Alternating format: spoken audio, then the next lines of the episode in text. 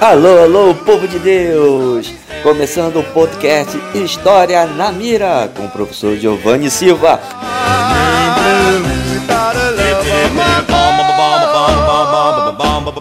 Olá, povo de Deus! Aqui é o professor bonitão, tão, tão, tão, Giovanni Silva, com um podcast História na Mira, com o episódio 2 sobre História do Brasil vamos falar sobre o início da colonização portuguesa do nosso território brasileiro.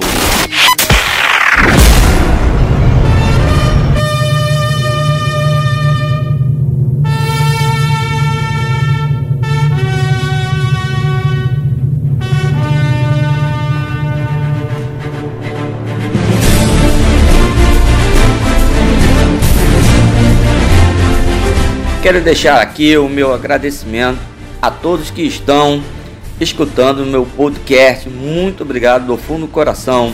Tá? A ideia é essa: socializar e ajudar todos que fazem concursos públicos e Enem. Beleza? Nesse sentido, vamos rumo ao nosso podcast de hoje: Início da colonização portuguesa do Brasil.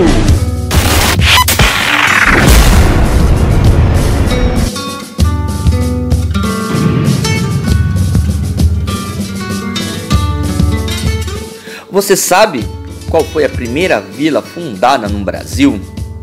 Qual região ela pertence?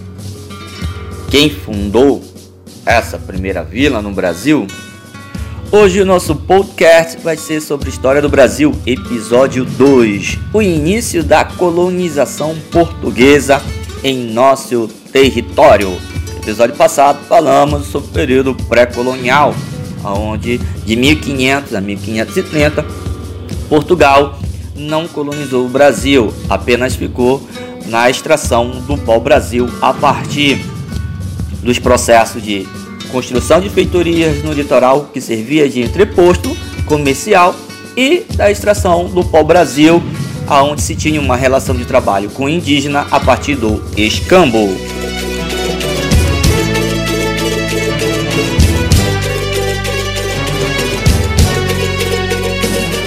Durante 30 anos, de 1500 a 1530, o governo português limitou-se a enviar para o Brasil algumas expedições marítimas destinadas principalmente ao reconhecimento da terra e à preservação de sua posse. Lembre-se lá em 1494, Espanha e Portugal dividiram as terras do Novo Mundo tá? É, entre as potências ibéricas. 370 léguas a partir da ilha de Cabo Verde seria de Portugal e o restante seria da Espanha. Há algumas expedições marítimas tá, enviadas pela coroa portuguesa, né, chamado por historiadores de pré-colonizador, ok? E na realidade podemos destacar aí tá, três expedições importantíssimas nesse período. A primeira expedição, expedição comandada por Gaspar de Lemos, em 1501. É, essa expedição explorou grande parte do litoral brasileiro e deu nome aos principais acidentes geográficos então encontrados, como ilhas, cabos, rios, baías.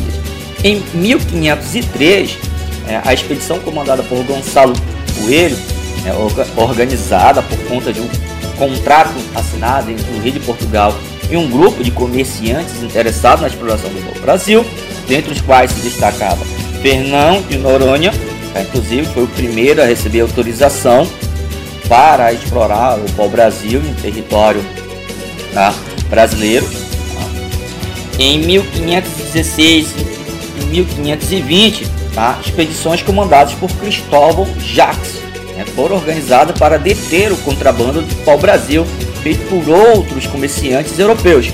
Não foram bem sucedidas não, tá? pela extensão do litoral. Brasil, né? falei é, episódio passado que Portugal não conseguia mensurar o tamanho dessas terras. Então era difícil fazer essa, esse processo né, de defesa desse litoral. É, então Portugal achou melhor realmente colonizar para se ter uma, uma ocupação e uma defesa efetiva desse novo território. O que, que nós temos que entender? Nós temos que entender que a colonização da América começou a ser vista pelos portugueses como uma alternativa para buscar novos lucros comerciais, uma vez que o comércio de Portugal o Oriente havia entrado em declínio. Nesse, nesse sentido, tá, vai se ter a expedição né, a expedição de Martim Afonso de Souza. Cinco navios e uma tripulação de cerca de 400 pessoas é, era composta a expedição comandada por Martim Afonso de Souza, que partiu de Lisboa em dezembro de 1530. Segundo alguns estudiosos, essa expedição tinha entre seus objetivos, né, podemos destacar quatro. A primeira, né, o primeiro objetivo é iniciar a ocupação da terra e sua exploração econômica por colonos portugueses. O segundo objetivo era combater corsários estrangeiros, ou seja, piratas, aquele contrabando que estava tendo no litoral brasileiro, principalmente uh, do pau-brasil. Terceiro, procurar metais preciosos. No episódio passado eu falei que um dos objetivos das grandes navegações era buscas, era buscas por metais preciosos. Tá? E a quarta, fazer melhor reconhecimento geográfico do litoral. Né? Você precisava ter um entendimento do que essa terra poderia oferecer economicamente para a coroa portuguesa. Sendo assim, em 22 de janeiro de 1532, buscando estabelecer né, núcleo de povoamento, tá? Martim Afonso fundou a primeira vila do Brasil, São Vicente. Fundou também alguns povoados, como Santo André de Borda do Campo.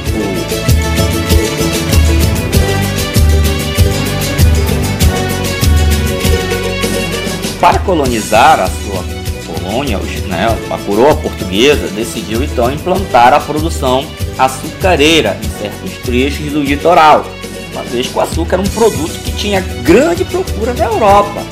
E por meio é, da cultura da cana, seria possível promover a ocupação sistemática dessas terras né, recém-descobertas e ainda não colonizadas.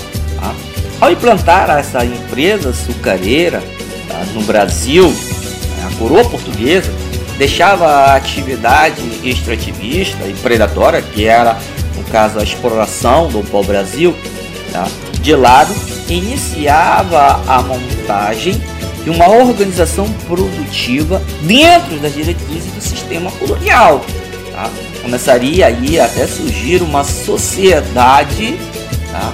açucareira colonial dentro do Brasil. Nós vamos comentar isso um pouco mais lá em frente. Né?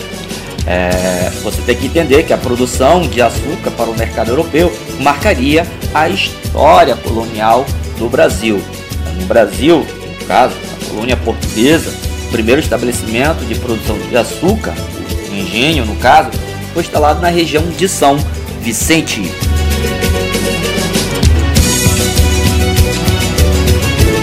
Essa empresa açucareira vai fazer a economia apresentar um crescimento expressivo entre 1560 a 1570.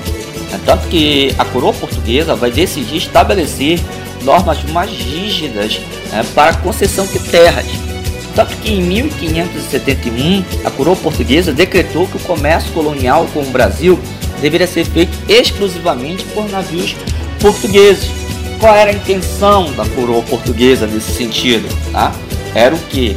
A coroa portuguesa queria, né, pretendia é, implantar o um monopólio comercial, que na época, esse monopólio comercial, preste bem atenção, na época esse monopólio comercial era chamado de exclusivo metropolitano. Tá? Então você queria, a coroa portuguesa queria instalar o monopólio comercial nas transações do açúcar, que na época é, era conhecido como exclusivo metropolitano e mais tarde vai ser conhecido é, pelos estudiosos, vai ser denominado pelos estudiosos como Pacto Colonial.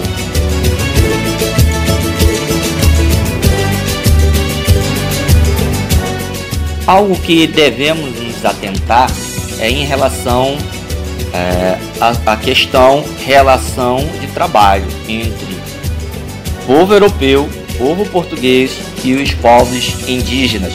Aquela relação lá de 1500 a 1530, que a relação de trabalho era baseada no escambo, agora a partir de 1530, 1532, essa relação de trabalho vai mudar, tá? vai mudar. Ela vai, o relacionamento entre os colonos portugueses e os vários povos indígenas foi se tornando conflituoso à medida em que esses povos indígenas resistiam ao processo de colonização. Os portugueses, no entanto, para satisfazer as suas necessidades, usaram logicamente a violência contra esses povos indígenas e passaram a escravizá-los. Aí você já tem a segunda relação de trabalho dentro do processo de colonização. De 1500 a 1530 você tem uma relação de trabalho tá, entre colonos portugueses e indígenas por meio de escambo. A partir de 1530 em diante, você tem uma relação de trabalho baseada na escravidão. A escravização indígena tá, estabeleceu-se a partir de 1530. Tá? Lembre-se disso, principalmente quando os colonos né, portugueses necessitavam de mão de obra para a produção açucareira. Os portugueses e alguns aliados nativos guerrearam contra os indígenas inimigos prisioneiros eram distribuídos ou vendidos como escravos. No século XVII, tá? lembre-se disso, século XVII, a, escraviza a escravização indígena continuou ligada à expansão açucareira pelo litoral, mas se estendeu também para as áreas dos atuais estados de São Paulo, Maranhão, Pará, entre outros. Nessas regiões, os nativos trabalhavam em atividades como cultivo de milho, feijão, arroz e mandioca, a extração das chamadas drogas do sertão também lá na Amazônia, beleza? Como guaraná, cravo, castanha, baunilha, plantas aromáticas e medicinais. Tá? O escravo indígena foi utilizado para o transporte de mercadorias também, tá?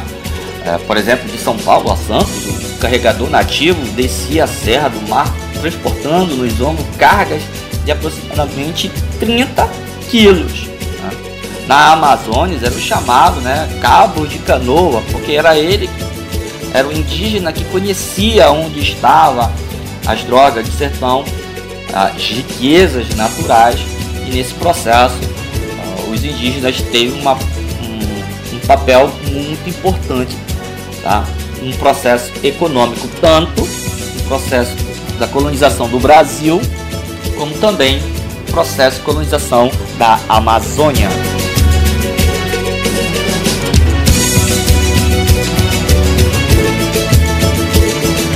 No próximo podcast sobre história do Brasil, nós vamos falar um pouco sobre esses indígenas que os portugueses encontraram aqui em nossa região, tá? Como é que eles eram antes dos portugueses chegarem, dos europeus chegarem na região, como eles eram quando passaram a ser escravizados e quais eram os modos né, que os europeus usavam para escravizar, escravizar os mesmos, como por exemplo as guerras justas. Nós vamos comentar sobre esse processo.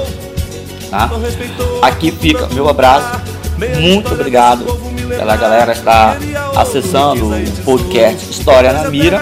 Isso só incentiva a nós construirmos mais episódios para ajudar a socializar a história, não só a história do Brasil, mas também a história do Amapá. Isso é importantíssimo.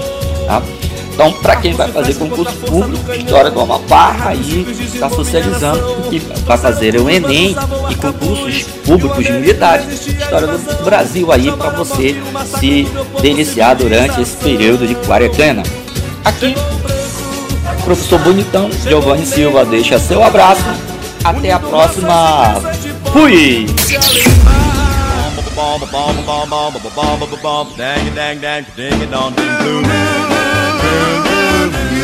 standing alone without a dream in my heart, without a love of my bones.